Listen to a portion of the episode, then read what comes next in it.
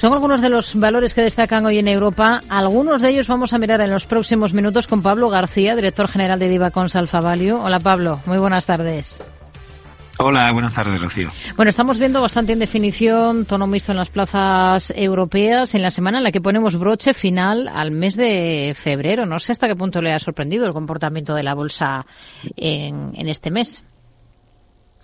Bueno, nosotros éramos optimistas, pero francamente ha sido un hiperoptimismo. Y, y eso que mientras que los mercados de bonos siguen debilitándose, la renta variable está aguantando en zona de máximos históricos. Yo entiendo que hay argumentos para reforzar el buen hacer del equity, los excelentes resultados en Estados Unidos, por supuesto Nvidia, pero, eh, pero prácticamente todas las, eh, las tecnológicas y en su conjunto han superado expectativas, la solidez de la macro norteamericana, pero también hay razones para esperar una toma de beneficios, como esos tipos altos por más tiempo, la debilidad, la debilidad macro de Europa y y las tensiones geopolíticas. Así que, bueno, carrera alcista impulsada por las grandes capitalizaciones y la concentración, que sigue siendo casi imposible una eficiente diversificación.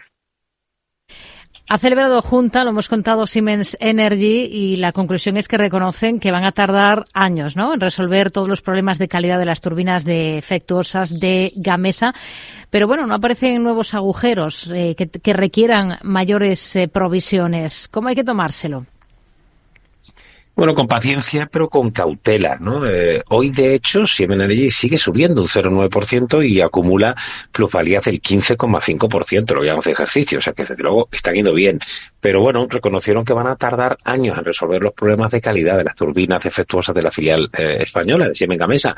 Tuvieron, no olvidemos, en ejercicio 2023 4.532 millones de euros, que lo he tenido que volver a mirar dos veces para ver si era, era este el dato, ¿no? Es, sí. son, son, unas pérdidas tremendas. Y la verdad que, bueno, también tiene que ir pagando unas comisiones importantes porque no olvidemos que el gobierno alemán, con esos avales de 7.500 millones de euros tras los problemas de Siemens Gamesa, pues todavía eh, no sabemos cuál va a ser el coste total de rescate. A pesar de todo, las mejoras en el sector son evidentes y de ahí que el comportamiento de, de Siemens Gamesa en los últimos meses ha sido una clara recuperación.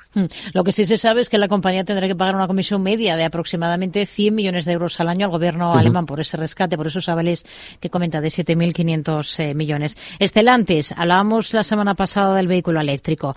Eh, ¿Considera que Europa en general y España en particular avanzan muy lento en la cuestión de crear las condiciones para la electrificación del parque automotor con producción nacional y que esto explica ese veloz aumento de la entrada de vehículos eléctricos chinos, eh, lo que puede mermar el empleo generado por esta industria eh, ha llamado la atención eh, sobre este punto, ¿no? Sobre la posible pérdida de empleos aquí en España eh, si sigue esa competencia feroz del vehículo eléctrico chino. Al margen de este tipo de cuestiones, para Estelantis, ¿cómo ve las cosas ahora? Bueno, yo haría una puntualización porque simplemente hay una parte que es totalmente falsa y otra obvia. Las bajas condiciones de electrificación no explican la mayor entrada de coches chinos. En todo caso, podría ser lo contrario. Eh, lo que está detrás de estas palabras y como mandatarios como Luca de Meo, la semana pasada, sí. de Renault, o Elon Musk de Tesla, es el miedo a la competencia china y la revestimos de proteccionismo de una u otra manera más justificada, como fueron las solicitudes de aranceles, o culpando a los chinos de nuestras ineficiencias, ¿no? Los chinos vienen a hacer negocio como haríamos nosotros también fuera, ¿no? En el caso ya, aparte de, de, de, esos comentarios que a mí no me han gustado de Stellantis, es verdad que Stellantis lo tengo como top pick, que es miembro de la cartera internacional y que nos ha ido muy bien. Pero yo estoy, bueno, si antes hablamos de que estábamos sorprendidos, estoy hiper sorprendido con el comportamiento del sector autos, que lleva un, un, eh, un performance a, a un mes vista en Europa simplemente estratosférico, más 14,26%. Lo ha hecho tres veces mejor prácticamente que el sector tecnológico europeo. Lo digo porque muchos no lo tendrán quizá en mente. Más títulos. Ryanair. Esta tarde entrevistamos en el programa a la responsable de la compañía para España y Portugal mientras se publica que es probable que tenga que recortar vuelos en verano debido a esos nuevos retrasos de, de aparatos, de entrega de aparatos por parte de Boeing. ¿Qué visión tiene para la aerolínea? También es nuestro topic, pero hoy también sorprendido. Están prácticamente planos los títulos, incluso estaban subiendo después de incluso advertir que efectivamente puede tener que reducir esa programación de viajes. Es decir, que cuando te llega la temporada alta en verano y posiblemente, no olvidemos lo que pasó eh, hace muy poco, ¿no? Con Alaska Airlines y, y, bueno, esos retrasos en recibir menos de 40 aviones del 737 MAX antes de, de finales de junio. Es una muy mala noticia que confirma el CEO, Michael eh, O'Leary, eh, y bueno, podía ser mal interpretada por el mercado, pero es que cuando hay una buena tendencia en una compañía, la verdad es que se están minimizando eh, noticias incluso con un impacto que podría ser negativo en la cotización. Hmm.